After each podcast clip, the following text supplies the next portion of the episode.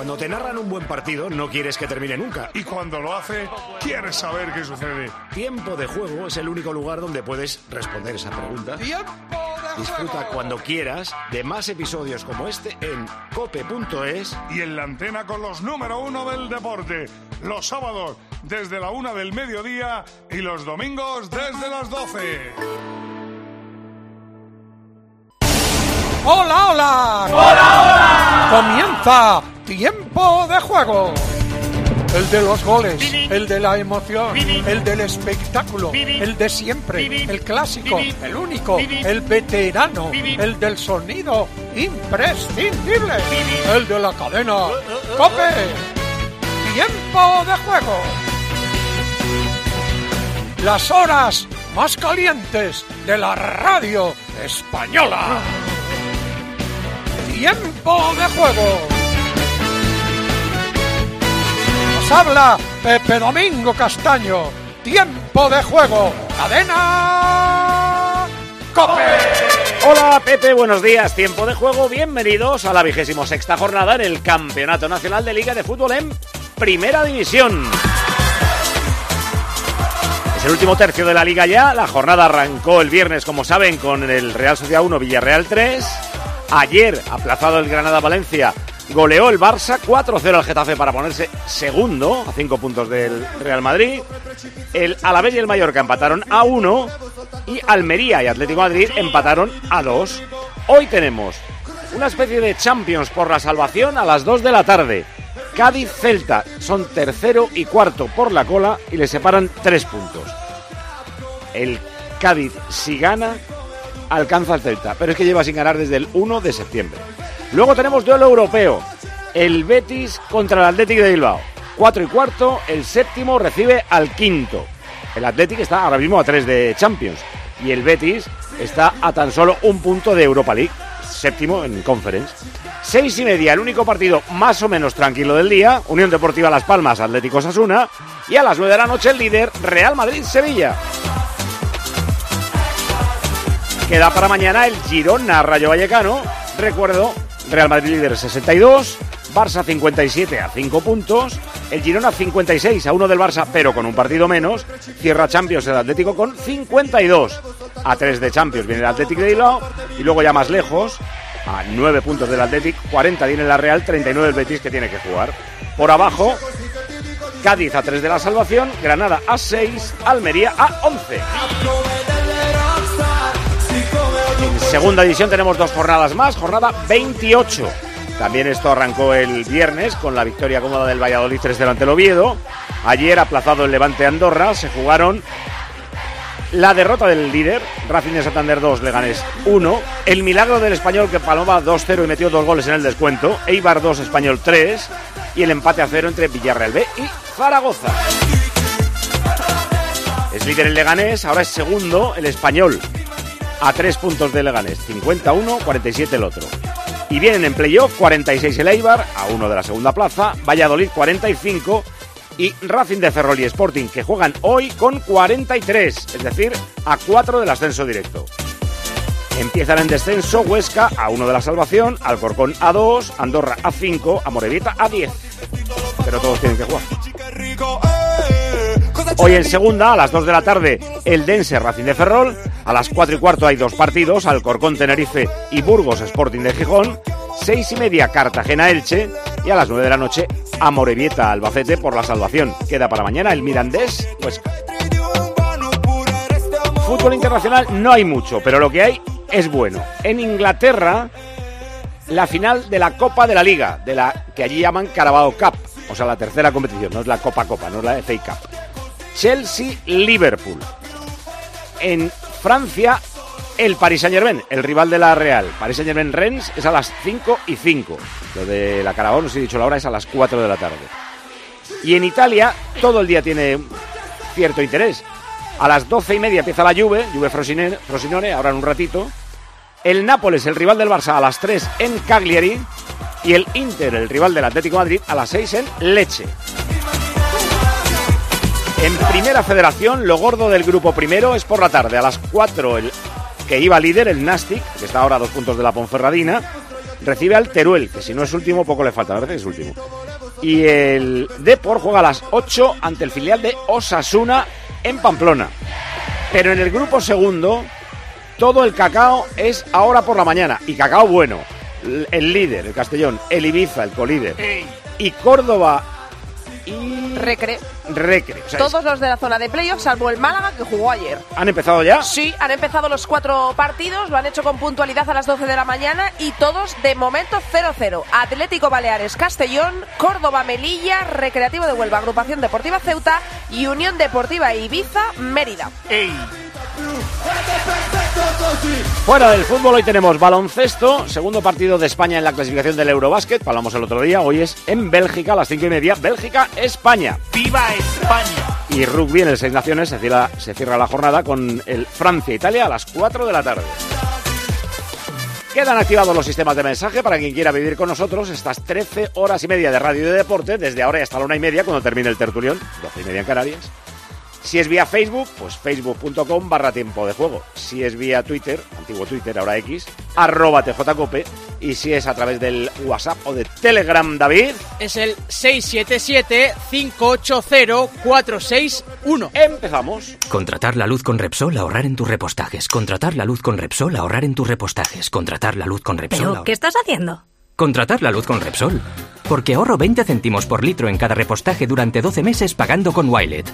Contrata la luz con Repsol en el 950 52 50 o en Repsol.es y enciende tu ahorro.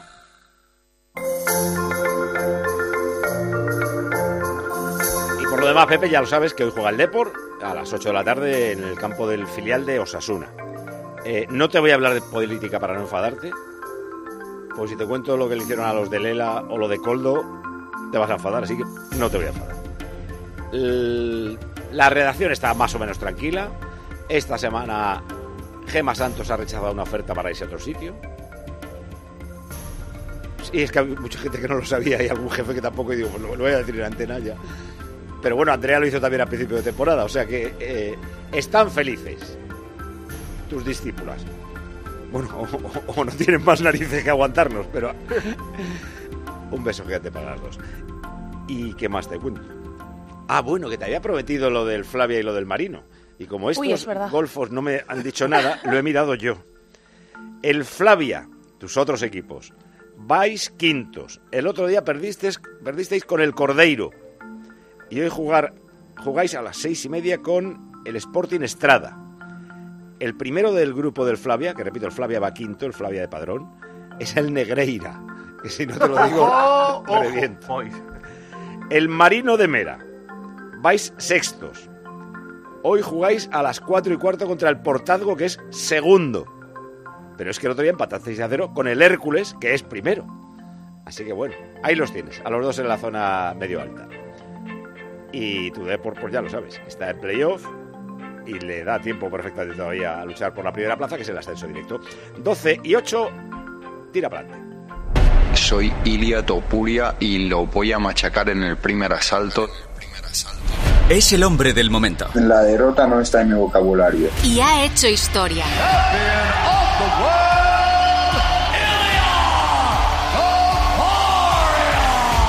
¿Quién es Ilia Topuria?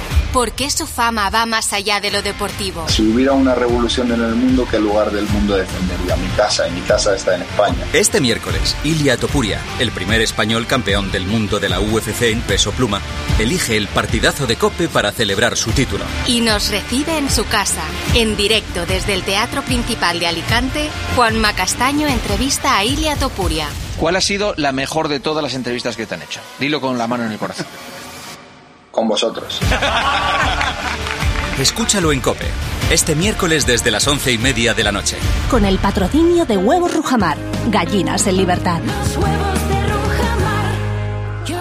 Ayer Topuria estuvo comiendo con Omar Montes y Pablo Motos en un restaurante céntrico de Madrid, que, que me lo contó un amigo.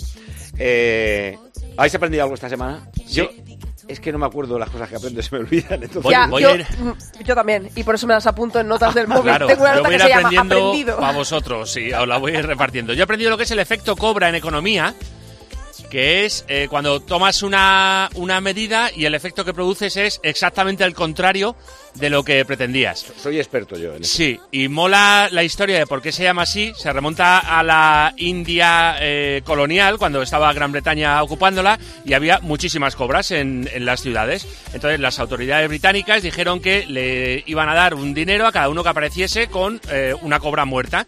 A cada ciudadano que matase una cobra les pagaban. Eh, ¿Qué ocurrió?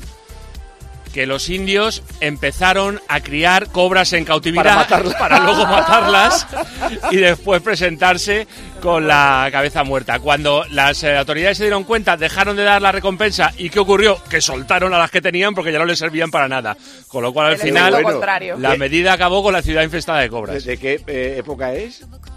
Pues eh, estamos, estamos hablando de 1800 y pico, claro. ¿Y, y qué ciudad de la India era o no? o no En de- en? Nueva Delhi. En Nueva Es buenísima. Ay, qué bueno. Me Es encanta. Ha pasado en, en más sitios y con más cosas, pero eh, hubo un economista que en 2001 eh, tituló un, un libro con este título, El efecto Cobra, explicando todo esto. Eh, los que tengáis una... ¿Os acordáis de una peli de acción que se llamaba Cobra, eh, no sé qué, de la ley, que era de Stallone? Stallone, eh, el brazo fuerte de la ley. Eso, sí. Pues el otro día vi cinco minutos. Qué mala era, Dios mío. Pero qué mala. Era muy mala, Paco, muy mala. Y el que hacía de malo, Paco. Pero entonces no te das cuenta lo mala que era. O sea, lo malo que era todo. El, el guion, las escenas de acción, los efectos. No. sea, música de destiempo. antiespeciales. Ellos eran los malos, Paco. No, ellos. Yo he aprendido una cosa que eh, no sé si alguno de vosotros lo sabíais, el, el parasol del coche, o sea, cuando bajas para que no te dé el sol, cuando lo pones en la zona de la ventanilla, se puede eh, Extender. extender. Yo no lo sabía. Será el tuyo, el mío no. No, no, el tuyo también. El todos, tuyo todos. probablemente también. El Porque, mío el, porque el, el coche en el que lo uso Pruébalo. yo es más... Es más La varilla te bájate al permite garaje y prueba. que lo muevas a derecha e izquierda. para que ocupe toda la ventanilla. El mío no, te lo digo en serio. Buen día, dame las llaves. Ha, ha estado muy de moda en redes sociales, en stories. y- y en Exacto, tal cual. Es que ahí, lo he aprendido yo. Bájate al garaje y lo me miras. fui al coche para comprobarlo, porque digo, pero si no lo he hecho nunca. Déjame las llaves, que bajo yo. Sí, por se- favor. Seguimos nosotros con los corresponsales. Tú bájate en un momento, Paco. Por favor, lo- ahora lo necesito.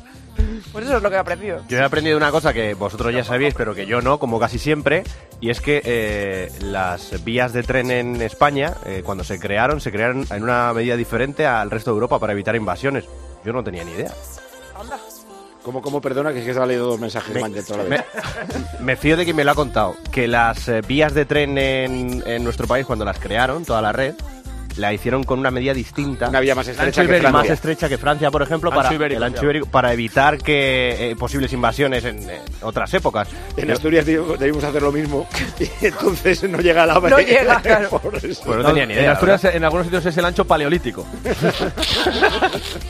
Para que no nos invadan desde Santander y zonas peligrosas. Y para que no quepan los trenes que nos fabrican. Es. Y los túneles los hacemos más pequeñitos. No vaya a ser. Yo he aprendido lo que es el awareness, Awareness. que es el, el grado de reconocimiento de una marca por sí misma. Ya te contaré. Yo, por ejemplo, he aprendido... El grado de reconocimiento de una- Awareness, escrito.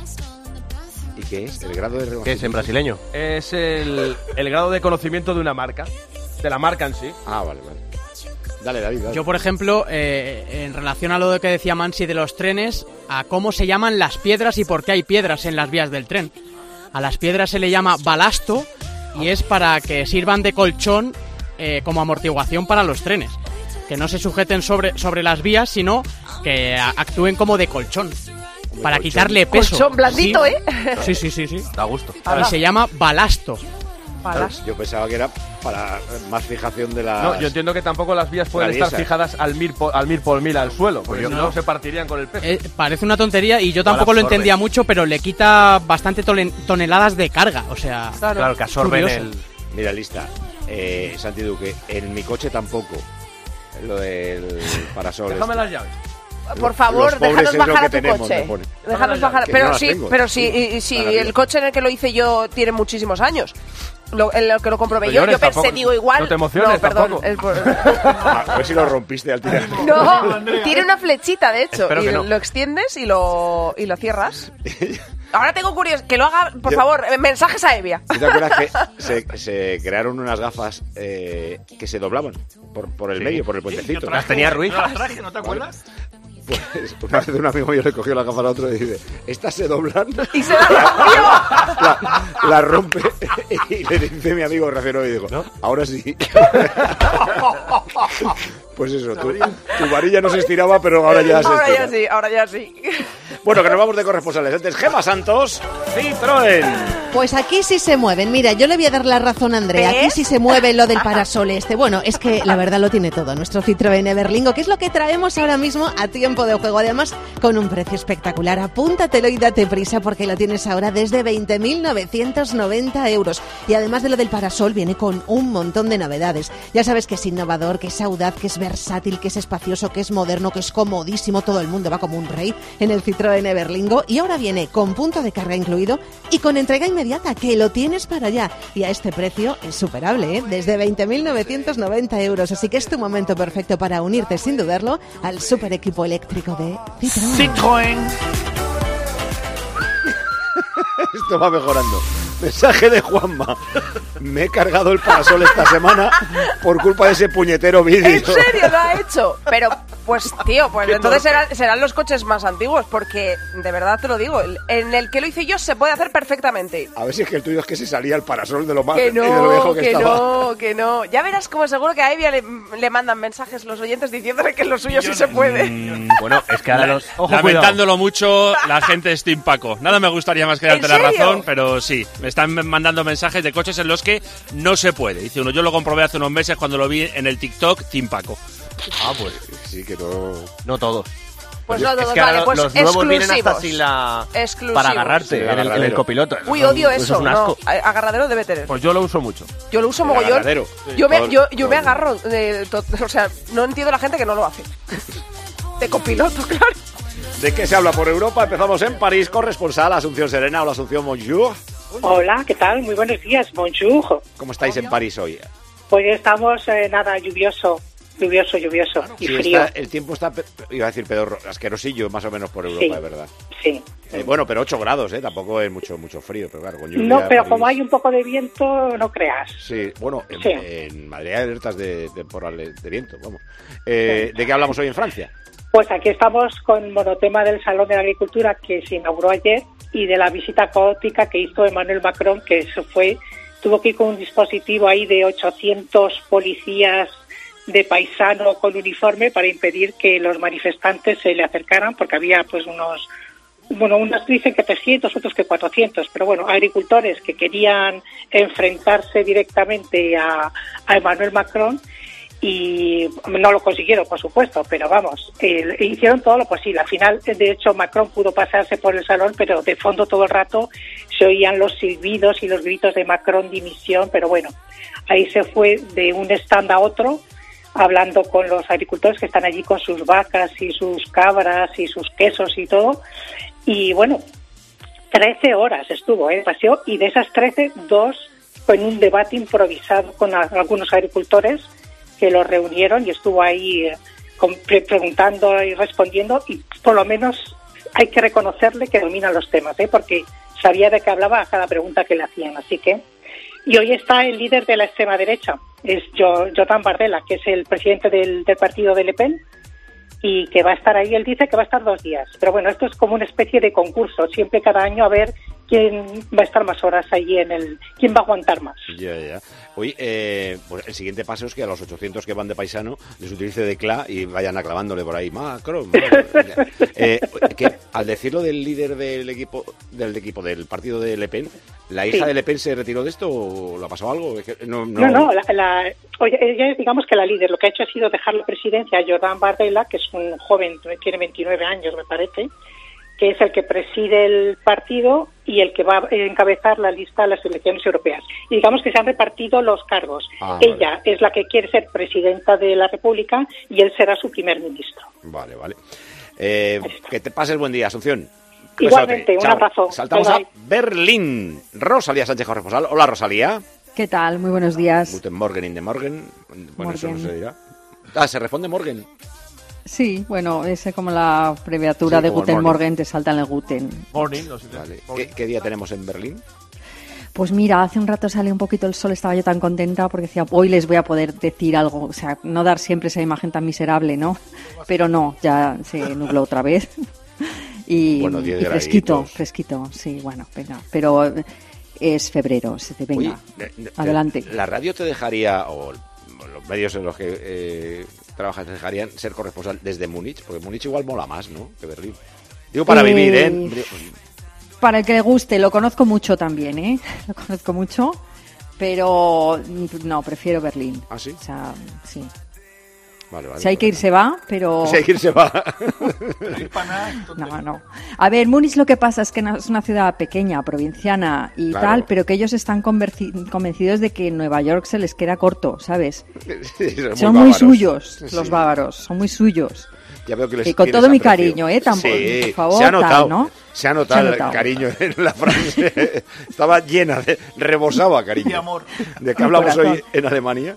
Mm, Bueno, pues a ver, eh, eh, hoy se están en la Bundesliga, habéis notado que los partidos están más tranquilitos, ¿no? Sí, bueno, pero ayer empezó tarde uno por eh, altercados fuera del estadio o algo así. Sí, bueno, pero por lo menos no llueven objetos. eh, Bueno, han paralizado lo que ellos querían paralizar, que era la inversión extranjera, ¿no? Exactamente. Ah, Por fin a la, la Liga Alemana de Fútbol ha dado un poco el brazo a torcer y dice- bueno, de momento han parado las negociaciones con el inversor este, con CVC, y esos mil millones ya no van a entrar de momento, ¿no? A lo mejor están solo esperando un, un tiempo en que sea más fácil eh, colar esto, porque lo cierto es que las directivas de los clubes están todas más o menos de acuerdo en que esto o se hace o se hace, que es que es una cuestión casi Pero- pero de, de supervivencia a medio largo plazo. No tuvo ninguna contestación, contestación social. Hubo tres equipos que se eh, opusieron desde el principio, alguno más, pero luego ya firmaron todos, salvo el Madrid, el Barça y el Atlético de Bilbao.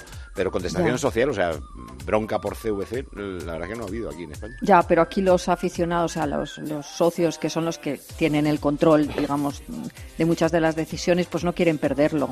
Y ahí es donde han plantado resistencia en el campo y hasta el punto de eso de que les han- Porque los clubes están de acuerdo a las directivas, ¿no? Pero son los socios los que dicen que no, que no que no quieren esto y, bueno, se están explorando vías alternativas. ¿eh? Ahí está la Liga Española tratando de explorar acuerdos, ¿no? Como para compartir derechos televisivos o algunos. No se sabe todavía qué forma podría tomar eso. Pero, pero bueno, porque claro, porque los clubes dicen, vale, no, pero ¿y entonces cómo? Porque a medio largo plazo no ven viabilidad. Hace falta más dinero. No, no, claro. Eh, sí, la, la TSET la tiene todo el fútbol. Eh, Mm. Aquí por eso se vendió esa parte de los derechos de televisión a 25 años. Muy Mm. bien, bueno, pues entonces parece que habrá paz en el- la Bundesliga a partir de ahora, parece. Por ahora, por ahora parece que sí, sí. Que pases un buen domingo. En Venga, un abrazote. Chau, chau. Eh, nos vamos a Londres, Manu Sánchez, agencia EFE. Hola Manu, ¿qué tal? Hola, ¿qué tal, Paco? Eh, ¿Qué día tenemos en Londres? Malo, para, para variar malo. Hace un poquito de sol, ha salido un poco, pero va a estar lloviendo prácticamente toda la tarde. Eh, yo, ahora que me voy a, mm, a esta final de la Copa de la Liga entre Chelsea y Liverpool, me voy a abrigar bastante porque estamos a 7 grados y no va a mejorar mucho. Y como digo, a partir de las 4 de la tarde, todo lluvias todo el día. Wembley es cubierto, ¿no? No, parece como que tiene un techo, como si fuera retráctil, como la caja No, no, no, no, no, digo cubierto el, el- el terreno de juego, digo que en la grada que no te mojas, ¿no? Sí, eso lo tienen bastante presente aquí en, en la mayoría de campos y, es, y quitando las primeras gradas es difícil mojarse. Vamos, pues no- para nosotros, para la prensa, yo creo que no hay ningún campo en el que nos, en el que nos mojemos. Ah, vale, vale. ¿Y, y es frío? Corrientes de aire no habrá, ¿no? Porque parece muy Mm. redondito, muy cerradito. Sí, no, no, no hace mucho frío porque además estás ahí metido, no estás muy arriba. Yo creo que eso es más típico de campos españoles, que normalmente la prensa suele estar bastante arriba, pero en los campos ingleses, exceptuando mm, Anfield a lo mejor y, y pocos y alguno más, la mayoría suele estar muy pegadito al, al césped y entonces tienes bastante estás bastante cubierto y estás rodeado prácticamente de aficionados y eso le da no, no hay calefacción como en algunos estadios españoles que siempre me, me hace gracia pero pero se está cubierto Eh, bueno, ahí la, calefacción se la ponen ellos con las seis cervezas que se toman antes de cada partido y entonces ya van calientes. Eh, nunca te he preguntado, ¿eres de algún equipo de allí? Mm, no la verdad que no como al ¿No, final ¿no le has cogido equipo- cariño a ninguno? Es que al final, como, como, somos, como trabajamos en, el, eh, en periodismo y estamos acostumbrados a lidiar con jefes de prensa, con jugadores, con agentes, etcétera, pues al final los acabas odiando a todos por una razón u otra. Por igual, además. Me ha encantado. Me, Me ha encantado. La declaración del año. Esto es lo que de verdad siente un periodista deportivo. Los Claro. acabas odiando a todos. Salido del Eh, eh, te puede caer uno mejor o peor porque digas, pues yo qué sé, pues te, te gusta el Liverpool, ¿no? Porque dices, ah, Anfield es muy, muy bonito, el ambiente, etcétera, pero luego el Liverpool te la lía por un lado, te la lía por otro, o el Arsenal, o etcétera, entonces dices, es que no, no puedo, no puedo encariñarme con, me lo ponéis muy difícil que me encariñe con vosotros. O sea, ni siquiera del Queen's Park Rangers, que no le habrás pedido una entrevista nunca a nadie de ese equipo.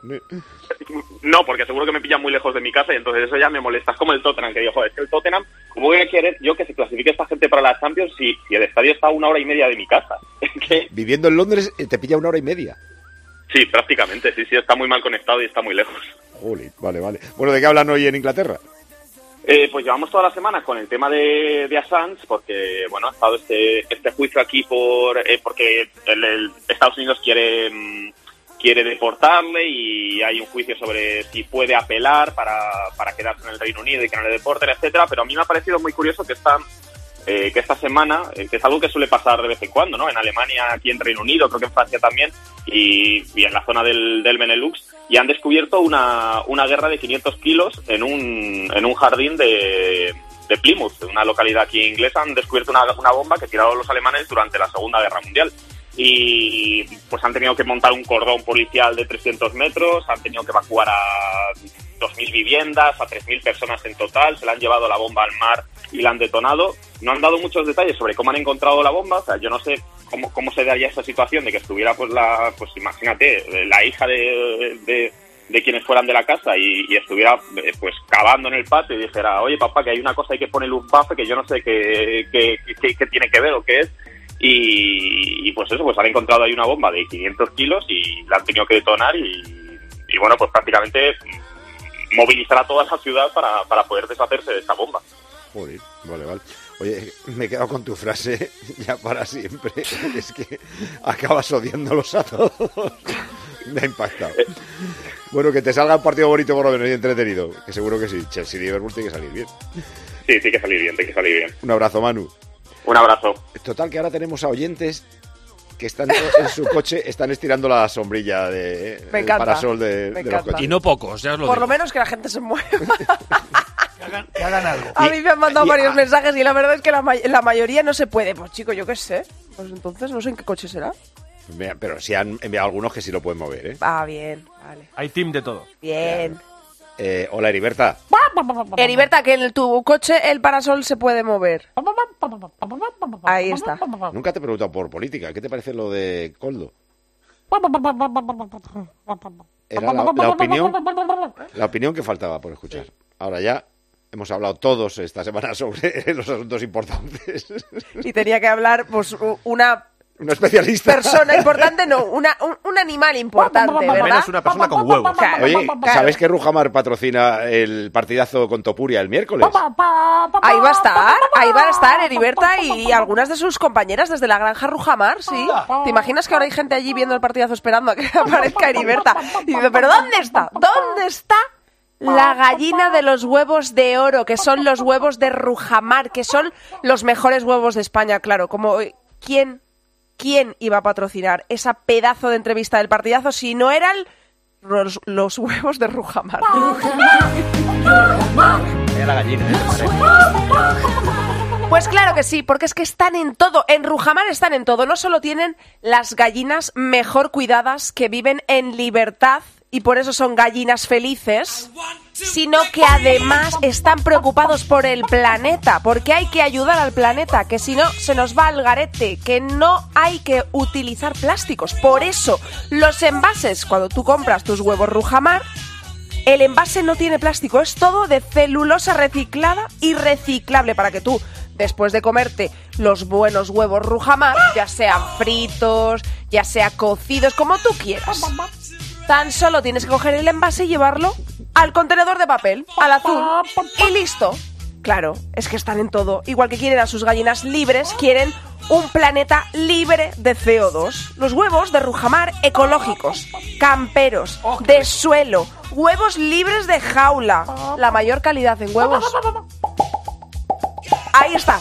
La mayor calidad en huevos son los huevos de Rujamar, los mejores huevos de España.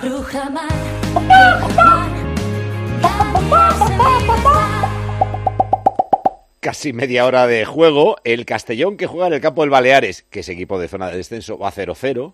El Ibiza que recibe al Mérida, ¡Ey! que está en zona de descenso, también va 0-0. Así que seguirían líder Castellón con líder el Ibiza.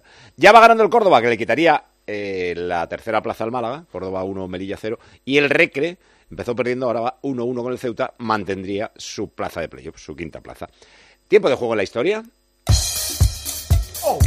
José Luis Corral, historiador, muy buenas. Buenas, Paco. Buenos días. Tú nos traes historia y, y Armentero está bailando la canción que acaban de poner. Es muy difícil hacer un programa así. Ojo al eh, personaje de la historia que nos trae hoy José Luis. El Pues- Cid. El Cid. Bueno, Es decir, es el personaje, es el personaje con mayúsculas porque yo creo que fuera de, de España el personaje, si no de la historia, por lo menos de la Edad Media, más conocido es sin duda alguna Rodrigo Díaz de Vivar. Eh, la primera pregunta para los que hayan visto la peli, una peli muy clásica de los años 50 de Charlton Heston. eh, eh, eh, ¿Podemos confirmar que el Cid no se casó con Sofía Loren? ¿Qué más, que, más hubiera querido, no? Es decir, Bueno, hombre, igual Jimena era guapa, yo no, no he visto Bueno, no lo, no lo sabemos, pero sí, se casó con Jimena y no con Sofía Loren. Pero fíjate, eh, haciendo alusión a la película, para que veas cómo el cine también hace sus trampas, en la película el Cid, Rodrigo, Charlton Heston, va envejeciendo. Le ponen arrugas, le ponen canas, le ponen cicatrices, pero Sofía no, está igual de guapa en toda la película, desde que tiene 20 años hasta que tiene cuarenta y tantos, ¿no? Bueno, cosas del cine.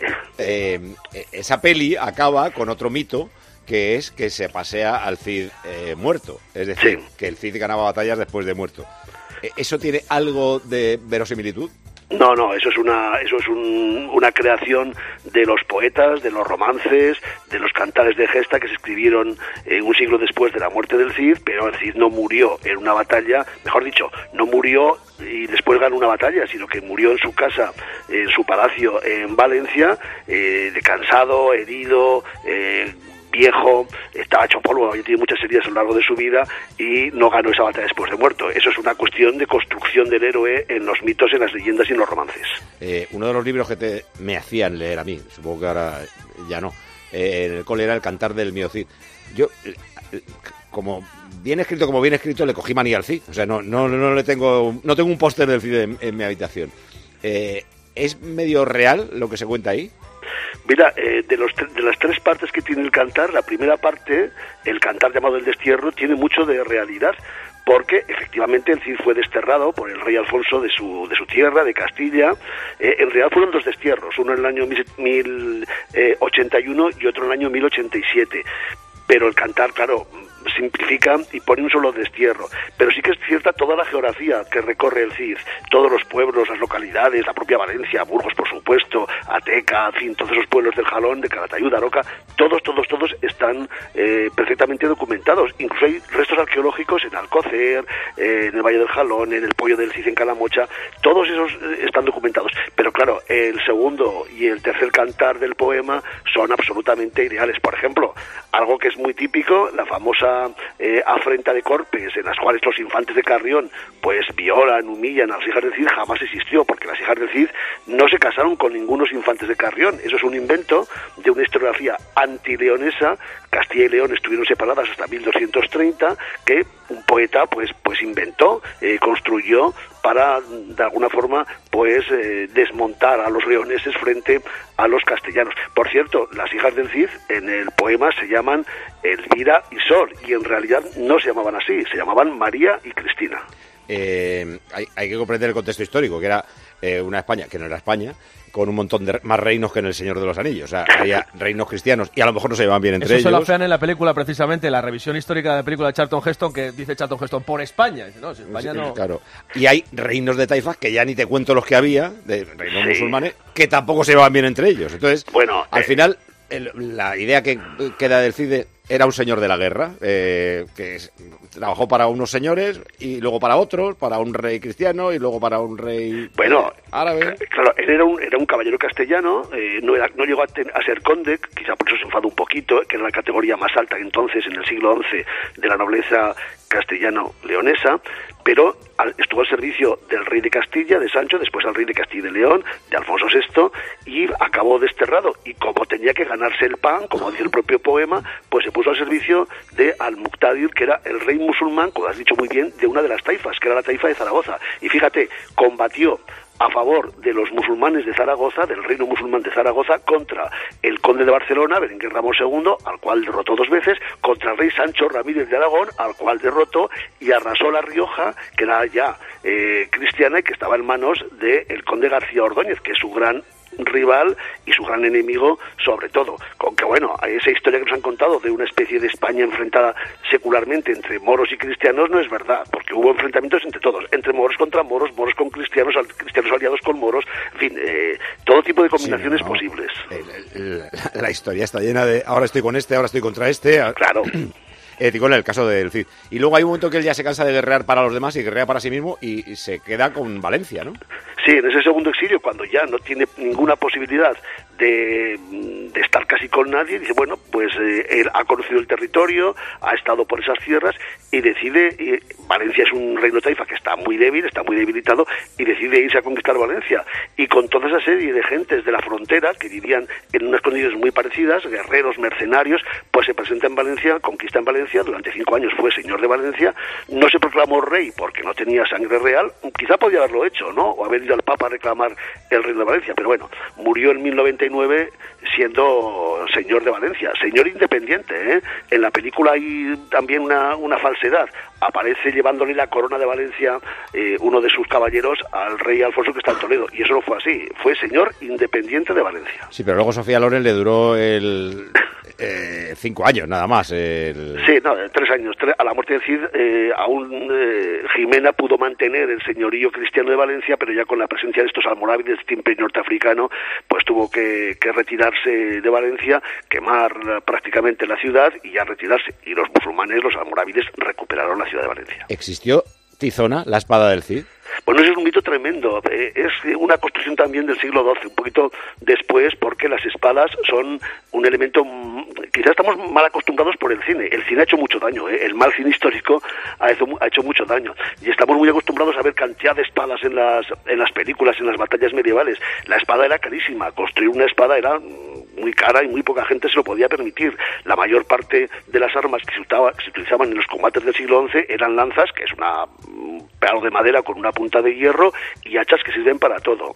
Y claro, los caballeros tenían espadas y los ricos, y entonces les ponían nombres. Al Cid tenía que darle eh, un nombre y una espada, y se le puso tizona y colada las dos, y además tenía que haberle ganado esa, la colada sobre todo a, a su enemigo que era el conde de Barcelona. Pero bueno, esas son construcciones legendarias que un caballero necesita. Y el caballo Babieca también es Eh, mentira. También, no, no es que sea mentira, no lo sabemos, ¿eh? pero eh, hay un poeta que en un momento determinado decide que tiene que tener el Cid eh, una espada, dos espadas en este caso, tizona y colada con nombres y un caballo con su propio nombre. Bueno, es una cuestión de, de- de esa caballería, de esas novelas de caballerías que empiezan a aparecer en el siglo XII y que el Cid ya había muerto, evidentemente, pues se convierte en un personaje muy importante y hay que aplicarle todos estos tópicos, claro. Eh, fue el primero en tener un community manager, ¿eh? Que, que- que bien se vendió el tío desde el punto de vista del marketing, si no existía nada y, y lo, lo que se ha construido en torno a él. Bueno, pero fíjate, él es un, es un personaje fascinante. ¿eh? A mí me fascina más la historia del Cid que la leyenda del Cid, porque es el único gran caballero que consigue crear, eh, mm, aunque sin ser rey, un reino propio, un dominio propio,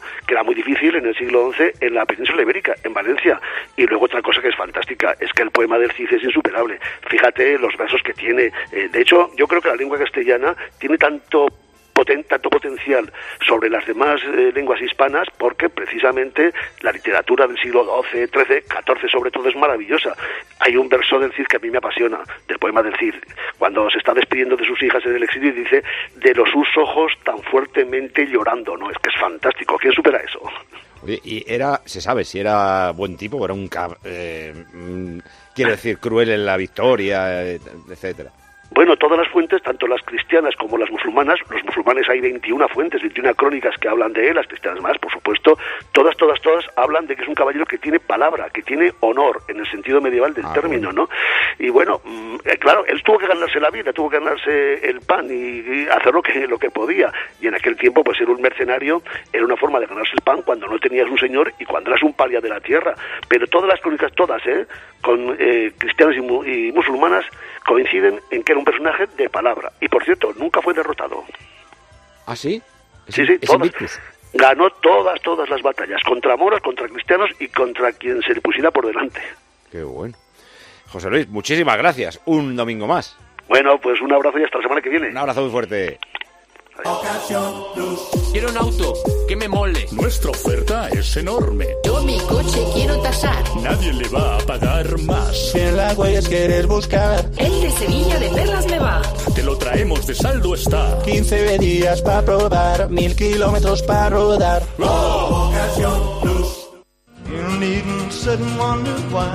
Uy, Elvis. eh, ya se ha movido el marcador en el partido, la partita de la matina en Italia. Sí, porque ha empezado la Juve con ganas de defender esa segunda plaza, que de momento está bastante tranquila. Ha marcado en el minuto 3 de partido Vlaovic, 14 golitos lleva Vlaovic en la serie de esta temporada, así que ya va ganando la Juve 1-0 al Frosinone. el Recre va ganando también 2-1 al Ceuta, el Córdoba 1-0 al Melilla y siguen sin goles el Castellón, el Campo del Baleares y el Ibiza en casa frente al Mérida. Si suena Elvis es que viene Miguel Pita, noticia científica de la semana. Hola Pita, ¿qué tal? Hola Paco, muy buenas a todos. Hoy te adelantamos que tienes luego una cita familiar. Eh, te- te- antes de que nos cuentes la noticia, eh, te quería comentar una cosa que eh, oí el otro día en un telediario, hace ya igual 10 días. ¿eh? Un test de saliva en Estados Unidos, además un test barato que se compra en farmacia y que va a salir ya o ha salido ya por 5 dólares el precio allí, y que detecta el cáncer de mama o la posibilidad de tenerlo. Un test por 5 pavos. Eh, claro, me pareció un avance tan extraordinario que te lo tenía que preguntar si te suena, si sabes si es fiable, si eso va a llegar a España, si has oído hablar de eso. Eh, sí, y bueno, a ver, yo creo que lo primero que hay que decir es que detecta ciertos tipos de cáncer de mama y la predisposición. O sea, es una muy buena herramienta, pero eh, no tan amplia como podría parecer si nos quedamos con eso, con que vas a la farmacia y ya sabes si vas a tener o tienes cáncer de mama. Es No, para que- ciertos que, que las tipos mujeres tienes que pasar revisiones, eso es evidente, pero oye, que eh, tengan una eh, información adicional tan fiable en el caso que dé positivo. Claro, si da negativo no te puedes fiar. No, no es Ahí, seguro al a- a- 100%. sí, yo creo que justo ahí es donde, donde está. Has acertado con lo de adicional. Eso suma un montón, porque es una revisión muy sencilla. Es verdad que se hacen, hay algunas revisiones que son más complejas y otras más facilonas, y algunas de las que se hacen las mujeres son, son también sencillas, pero joder, un dato más suma siempre, y sobre todo siendo siendo barato. Eh, no está aprobado en todas partes, es muy reciente, está, me parece que está aprobado, como, como tú has dicho, en Estados Unidos, que lo aprueba la Agencia del Medicamento de ahí, la FDA, pero vamos, claro que va a llegar aquí. Y claro que va a sumar y, y claro que va a aportar. Y dentro de poco va a haber muchas herramientas parecidas. qué Estoy seguro, porque es solo tener una mejor capacidad resolutiva, que es en lo que más estamos creciendo, digamos, en ser capaces de ver eh, con menos material más cosas, igual que al principio, pues para ver cosas, por ejemplo, sobre los fetos en los embarazos, había que pinchar la barriga de la embarazada y sacar líquido amniótico, y ahora es una, en la sangre puedes encontrar celulitas del feto que se han escapado, y el joder, pues eso que es pues capacidad resolutiva y te ahorras un riesgo, ¿no? Pues hacia allá van muchas cosas, o sea que yo creo que es el primero de muchos. Vale, vale. Bueno, perdón que te he soltado yo mi rollo. Eh, ¿Qué noticia nos traías? Pues también de terapias avanzadas y tecnológicas, porque va en una línea paralela también de genética, que hace tiempo ya que vengo leyendo un montón de noticias que tienen que ver con herramientas que van a reparar el ADN, que buscan el gen que está mal y lo reemplazan por uno que está bien. Ya se ha probado, de hecho, una para diagnóstico, para una, yo lo conté hace unos meses contra una enfermedad de la sangre, y ahora está cogiendo fuerza una nueva línea que es todavía más sofisticada, que en vez de reparar el ADN, que se va a poder hacer, pero que tiene una cierta dificultad, y que sería como reparar el manual de instrucciones en la parte que está mal de nuestro ADN, lo- la palabra incorrecta que hace que algo no funcione, lo que se va reparando ahora es el producto de leer esa instrucción. Entonces, al leer esa instrucción se produce una proteína, pero antes hay un intermediario. Bueno, pues ahora van a por el intermediario. Y esto, que parece un tecnicismo y una cosa muy compleja, es mucho más útil porque tiene muchos menos riesgos y es mucho más rápido. Entonces han dado con herramientas, en el fondo, gracias a las vacunas de, de la COVID, que desarrollaron mucho la tecnología de lo que llamábamos el ARN, si os acordáis, las vacunas Sí, eran sí. de ARN, pues eh, han dicho, bueno, pues vamos a seguir trabajando en el ARN.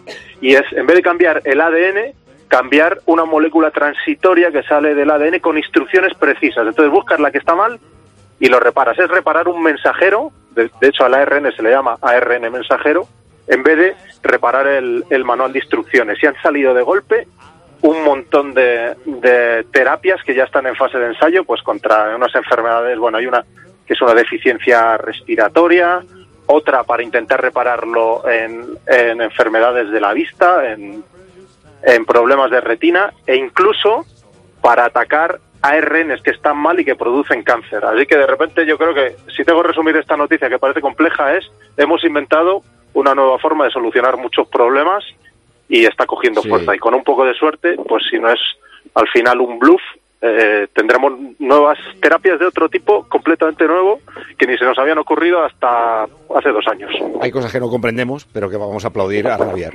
Así Exacto. que eh, nos quedamos con Tal cual, ese palomitas es el mensaje. esperando la película de las mejorías, eh, eh, las mejoras médicas. Eh, gracias, Pita. Un abrazo. A vosotros, abrazos. Ándale, empatan a la Juve. Sí, eh, ha empatado el marroquí Cheiria de cabeza, que bien se ha desmarcado, ha tirado el desmarque al segundo palo y se ha ido hacia el punto de penalti y se lo ha comido la defensa de la Juve. Estamos en el 15 de la primera Juve, 1 Frosinone 1. Oye, ayer se dio un cabezazo a un jugador del Burdeos, que ahora está en segunda división en Francia, está en coma inducido. Le tuvieron que trasladar traumatismo craneal y le tuvieron que trasladar al hospital. Le han inducido el coma, le- se lo indujeron al llegar al hospital. Eh, algunas de las informaciones que he leído dicen que su vida no correría peligro, pero claro, eh, estando en una situación que estamos, siempre dicen los médicos que hay que esperar 24, Claro, 48 claro, horas claro, para claro. eh, que se vayan viendo la situación del jugador. Mira lo que esperamos con el portero. Eh, ay, que se me ha ido santo al cielo. El portero del Sevilla y del Paris Saint Germain. Que, que tras el accidente. Ah, Con Sergio Rico. Sergio Rico, jolín, que me es- Vale. Eh, más, más. ¿Más? ¿Más? ¿Más? Todo. Sí. Más, no, todo. No, todo. ¿Más? Todo. Todo, no más, todo. Todo el deporte está en un solo lugar. A ver si lo adivináis. En Movistar. Todo el deporte, mira, este mes, Todo. solo este mes, toda la Champions, Toma. la Liga, Toma. el Seis Naciones, Toma. Indian Wells. Euroliga y además. Fórmula 1 y MotoGP en Dazón. Con mi Movistar lo tienes todo. Allá de. Deportes Total a Movistar Plus por solo 16,15 Todito, todo. euros ¿Qué te al mes y así vas a poder tenerlo todo, todito, todo. Todo. El deporte que te da la vida está en un solo lugar, en Movistar. Infórmate en el 1004, en tiendas Movistar o en movistar.es. Movistar y a disfrutar de todo el deporte. Movistar. Escuchas Tiempo de Juego en Cope. El número uno del deporte. Escuchas Cope. Y recuerda, la mejor experiencia y el mejor sonido solo los encuentras en cope.es y en la aplicación móvil. Descárgatela. UMAS, mutua especialista en seguros para el sector educativo. Ofrecemos una solución integral para los colegios y guarderías. Daños patrimoniales, responsabilidad civil, accidentes de alumnos. Más de 1.400 centros ya confían en nosotros. Visítanos en umas.es. UMAS, más de 40 años de vocación de servicio. Tengo un presentimiento. Cómprate el Forcuga. Es algo que me llama. Cómprate el Forcuga. Una voz dentro de mí que me dice... ¡Que te compres el Forcuga! Hazle caso a tu instinto y hazte con el Ford Kuga, el híbrido enchufable más vendido en España y Europa. Ahora por tiempo limitado con un precio nunca visto. También disponible el Kuga híbrido, lo que diga tu instinto. La avería del coche, la universidad de Ana. No sé cómo voy a llegar a fin de mes. Tranquilo, si alquilas tu piso con alquiler seguro, puedes solicitar el adelanto de hasta tres años de renta para hacer frente a imprevistos económicos o nuevos proyectos. Infórmate en alquilerseguro.es o en el 910-775-775. Alquiler Seguro, la revolución del alquiler. Contratar la luz con Repsol, ahorrar en tus repostajes. Contratar la luz con Repsol, ahorrar en tus repostajes. Contratar la luz con Repsol. ¿Pero ahor- qué estás haciendo? Contratar la luz con Repsol. Porque ahorro 20 céntimos por litro en cada repostaje durante 12 meses pagando con Wilet. Contrata la luz con Repsol en el 950 52 50 o en Repsol.es y enciende tu ahorro. Mucho más fiable que pueden ser las redes sociales. Es lo que me pasa con Carlos Herrera. Me parece un tío muy serio. Es muy natural. Es un periodista que es como una institución de toda la vida. Cope es más que una radio. También en cope.es y en tu móvil.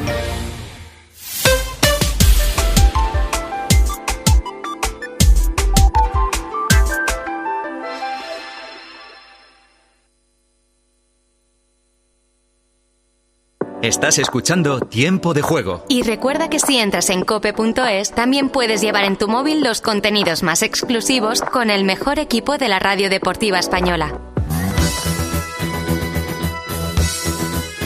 Qué pedazo de canción. ¿La ha elegido Dani Senabre? Pues nuestra. No, la has elegido tú. Ah, vale, vale. No, Le iba a felicitar a Dani. Mundos de Dani. Hola, Dani, ¿qué tal? Muy buenas, me puedes felicitar por tu buen gusto. Ah, felicitar a mí por tu buen gusto. Necesito saber, para el tema que nos ocupa hoy, necesito saber cuántos de los que estáis ahí sois de comer palomitas en el cine y a Yo. cuántos os molesta o sois anti palomitas. en Yo el cine. soy de palomitas en el cine y normalmente las dulces, las de colores. Uf. Hay que desmitificarlas, se te quedan pegadas aquí a, Ay, a las saliva. amo, las amo. Es asqueroso. Yo, palomitas y un pedazo de refrescón de litro y medio para que me dure para toda la peli. Y si no, bueno, Bueno. ahora como hay refil de esto que dicen que... Yo he de decir que soy de las dos cosas. Como y me molesta que coman los demás. a- sin embargo, a mí tener al lado a alguien que se zampe perritos con no sé qué y con olorazo y con ketchup, eso ya me gusta menos. Sí, a mí eso ya no me mola, pero las palomitas, hombre, cine y palomitas es el combo. Yo me lo llevo de- Me me encanta lo que llevo lo de casa. Me encanta que lo digáis porque el tema de hoy va de eso, va de las cosas más raras que la gente come en el cine en lugar de palomitas.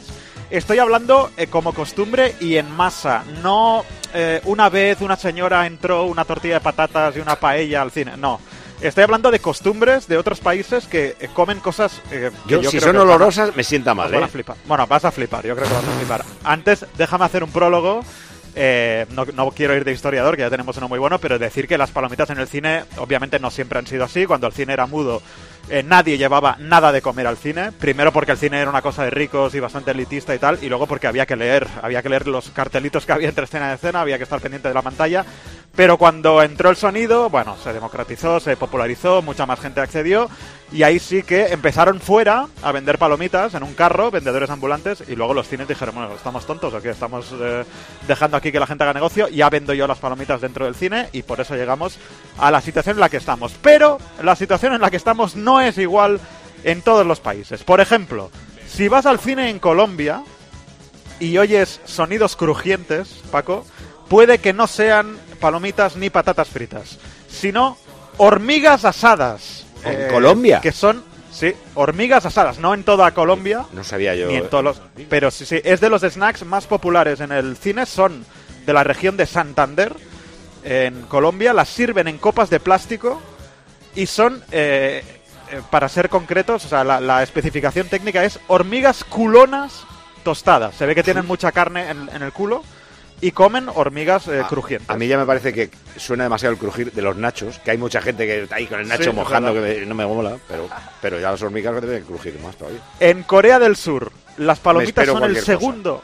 eh, sí, el, el segundo snack más popular son las palomitas, porque el primero en Corea del Sur son es calamar rebozado con mantequilla. Uf, y encima debe No oler, me preguntes porque la comida, qué les pasa. El recuerdo que tengo yo de- de- del Mundial de Corea y Japón es que la comida olía, pero olía fu- fuerte, no digo mal, o sea, fuerte. Y, uf, No sé qué tienen qué obsesión tienen el- en Corea con el calamar, el juego del calamar y tal, Sí, pero sí, el- sí, lo que más comen es calamar rebozado con mantequilla. En Japón, esto sí que yo creo que lo habréis visto más, eh, una cosa que se llama senbei iwashi, senbei quiere decir galleta, iwashi sardina, o sea, sardinas secas. Eh, es como un snack que son, bueno, como también es crujiente, pero son sardinas eh, secas que además dan mucha sed y así aprovechan para comprar bebidas y hacer, y hacer negocio. En Rusia, en los cines, en algunos cines muy selectos, dan caviar beluga. O sea, mm, rollo señoritos eh, de alta clase. Bueno, eso no suena. En Noruega se vende carne de ciervo. Carne de ciervo seca. No, no- obviamente no es un plato de carne con salsa, es carne de ciervo seca. Sí, son como tiras secas, pero eh, yo, yo he visto... eh, Como y- la mojama, Y de ballena o de no sé qué. eh, eh, es que un día vi, y no distingues las tiras de lo que son. Porque Claro. cada, cada cosa es igual de dura y de seca. No, no sé ni a qué sabe. Entonces, en China, ciruelas con vinagre, que esto sí que debe ser más complicado de, de- de gestionar. Yo que si estás viendo una peli con ciruelas con vinagre. Y voy a acabar en la India, que por lo visto es lo más bestia. O sea, es la industria. eh, yo no he ido nunca a la India y no he ido nunca al cine en la India. Pero eh, parece que la variedad cuando vas a un cine en la India es, o sea, hay más cosas casi que en un restaurante. Eh, además de palomitas, obviamente, pizza, sándwiches, todo tipo de, de bocadillos y boles de arroz eh, con curry. La, el snack estrella es samosas, que son unas empanadillas triangulares que Ah, se parecen sí. a los rollitos de primavera. Sí. Eh, se ve que en la India la industria, o sea, casi, o sea, ganan mucho más dinero con la comida que sirven en el cine que con la entrada del cine. Perdona, y en España creo que hay cines que les pasa, ¿eh? Puede ser. Que ganan Sí, más sí. con el bar que con la entrada. Oye, sa- Tacazos que pegan a veces. voy a, No será por mí. a contaros un plan que se puede hacer en Madrid, que el otro día también lo vi. Digo, me pega mucho para que lo haga Evia. Mm, No sé, porque Evia hace planes molones normalmente. En Madrid hay un cine, no voy a decir cuál para no eh, hacer publicidad, que lo puedes alquilar entero para ir a ver eh, por 50 euros, es decir, no es excesivamente caro, para ir a ver con tu familia o con un grupo Sí. grande de amigos películas. Lo único, la condición es que sean películas que en ese momento no estén en la cartelera. O sea, no puedes ver una película actual, tendrías que ir Sí, a un pero- cine pero- tal. Pero, pero para... En hor- horarios muy, muy raros, ¿no? En Barcelona Claro, no, no va a decir, quiero el viernes a las 8 de la tarde. No, pillar el cine para conozco, mí". conozco la sala, es que es una sala ¿Ves? que se dedica a eso, no es una sala que se Claro, dedique claro, a, eso a es. cine no es un normalmente. cine, es eso una sala es. pequeñita, sí, eso sí. es. Cine Y lo puedes alquilar para ti solo y tus amigos o tu familia y vas a ver una película Vamos mañana al cine. con ellos. todos. Claro. A ver una Vamos de a ver el vaqueros. Cid. Comemos El Cid un cordero del en el Cid. cine. Con Charlton Heston. Bueno, Dani, pues nada, mándanos unas hormiguitas culonas de esas. Ahora van marchando ya. Un abrazo. Adiós, brother. Un abrazo a todos. Vamos a eh, la inteligencia artificial. Bueno. Pero antes vamos a algo que sí que es seguro. Porque en la inteligencia artificial no sabes nunca si es verdad o es mentira. Pero esto sí que es seguro. Es Bertie. Esto siempre es verdad. Y además vamos a poner un ejemplo que les va a encantar a todos los oyentes. Ahora, tu seguro de coche en cuanto te cambies a Berti, desde solo 180 euros. Berti, Berti.es, Berti, Berti, Berti.es. La, la, la. Has oído bien. Tú te cambias a Berti ahora mismo y tienes tu seguro de coche desde solo 180 euros. Una auténtica pasada, pero es que además en Berti te hacen un regalazo. Tienes esperándote de regalo un año de revisiones ilimitadas y mantenimiento para tu coche. Como lo oyes, te entra una revisión de 50 puntos de seguridad, la reparación de pinchazos, la presión de los neumáticos, el cambio de lámparas fundidas, todo esto y mucho más al contratar tu seguro de coche con Berti. Todo incluido durante un año y además cambiarse a Berti te recuerdo que es facilísimo. Son 100% digitales y en unos pocos clics lo tienes todo. Descúbrelo en berti.es.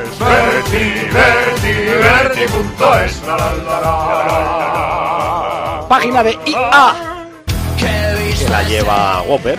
No. Grupo Risa. Hola, Oscar. ¡Qué temazo! ¿Qué tal? Buenos días, ¿cómo estáis? ¿Qué canción has puesto? ¿La de Esther Expósito? La de La de Canto del Loco de este Expósito. Por cierto, Paco, que has dicho lo de inteligencia artificial y dice Andrea, bueno, ¿qué, qué pasa? ¿Ya Por te han soplado sea. algo? Si No, no, no, no sé nada. No, No, le he dicho nada, nada. pero efectivamente. Se imagina que la vas a hacer cantar mal o Joder, algún tío. anuncio que queda No, los raro. anuncios me hacen gracia, pero cantar mal me da una rabia. Sí, Con lo bien bueno, que cantas. Con lo bien que canto yo. Pues mira, precisamente estamos escuchando el, el nuevo single de este chico de Dani Martín que le ha hecho a Esther Expósito que está a medio camino entre una declaración de amor y una prueba para que consiga una orden de alejamiento. Eh, entonces, eh, nos hemos enterado de que esta versión que escuchamos no es la definitiva de la canción, sino que antes hizo una maqueta el propio Dani Martín que me gustaría que, que escuchaseis, que la tenemos nosotros. ¿Ah, sí? Dale. He visto a Rubén Parra. Amoroso y me pone su punto macarra. Parra. Me quedo de noche despierto a escuchar como narra. Enfermo soñando que un día le voy a abrazar. Y es Rubén Parra. Me voy al corcón a espiarle si sale de casa. Espero que no se esté viendo con alguna guarra. Si queja que debo dejarlo marchar. Oye, es que estoy pensando que tú eres capaz de destrozar mis canciones favoritas. Esta no es mi canción favorita, pero estoy pensando, es que eh, un día vas a pillar a Springsteen y me vas a convertir Hungry Heart en una letra macarra lamentable y me, me vas a destrozar la vida, ¿eh? Es bueno, que se puedes puede hacer lo que quieras. Se puede todavía destrozar más esta canción, sobre todo si la canta, por ejemplo, Lama. He visto a Sergio Ramos marcando en el Bernabéu cabezazo monstruo, ganando a los blancos allí en su propio estadio, niño, y luego me coge del brazo y me lleva a cenar. Está cada semana más perfeccionado. Sí, todo. sí. Yo, yo creo que Whopper va cargando cada vez más voces y ya le sale una copia. No, es verdad eso que decís, porque la inteligencia artificial va mejorando paulatinamente. Va O sea, de hace unos ¿no? meses, de hace unos meses aquí, los modelos los hace mucho mejor. Por ejemplo, aquí se nota clarísimo lo bien que hace ahora mismo a Andrea.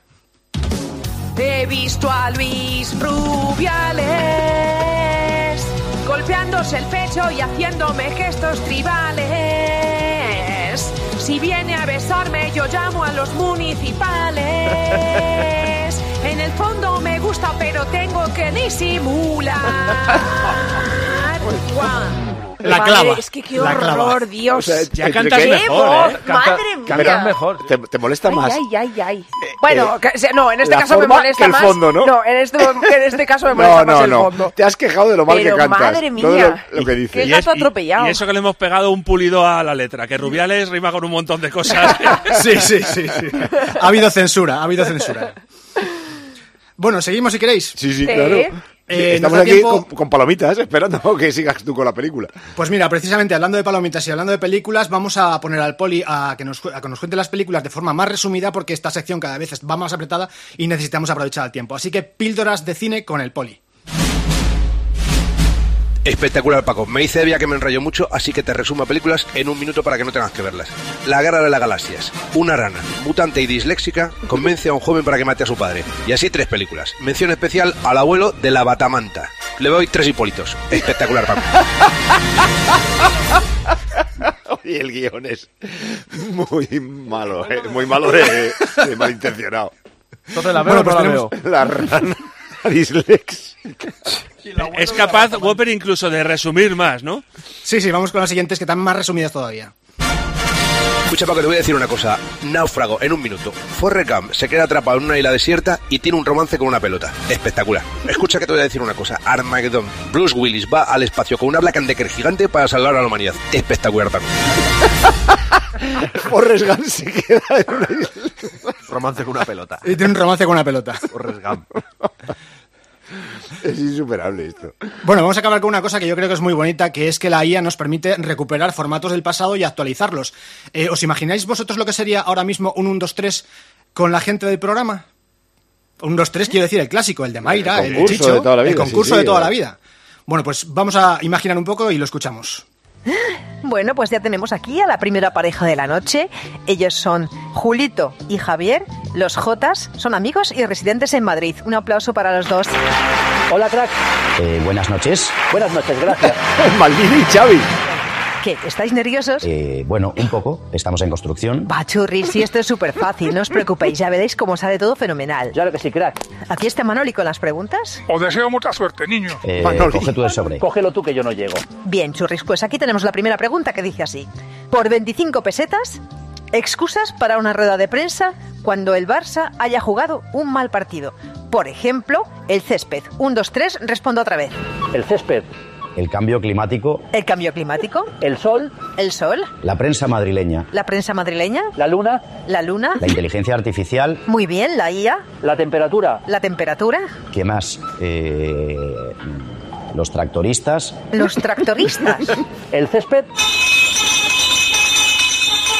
Escuchemos la voz de los super tacañones. Digamos que acaba de repetir usted césped. Sí, señor. Muy bien, crack. si es que estamos en construcción, así no se puede. Ay, habrán sido los nervios. Bueno, pero lo habéis hecho muy bien, ¿verdad que sí, Manoli? Pues claro que sí, monstruos. Han sido ocho respuestas acertadas, a 25 pesetas cada una, 8 por 25, 4 son 20 duros, 150 pesetas. Chicho, ¿me toca salir a bailar ya? Escucha, te llevará mucho curro, pero te tienes que divertir, ¿no? Sí, sí, esto- esto es muy divertido, Las cosas que puedes hacer, joder. Eh, también hay muchas maldades de Evia, ¿eh? hay que reconocerlo. No, ya. ya si yo En la cabeza pensante. anda. que- Algunas llevan su firma. La mano que mece la cuna ya la huelo yo. Eh, un abrazo muy grande, Whopper. Muchas Un gracias. abrazo para todos, chao. Son la una del mediodía y tres minutos, 12 y 3 del mediodía en Canarias. Repasamos lo que está en juego y nos vamos ya. Puf, al Cádiz Celta.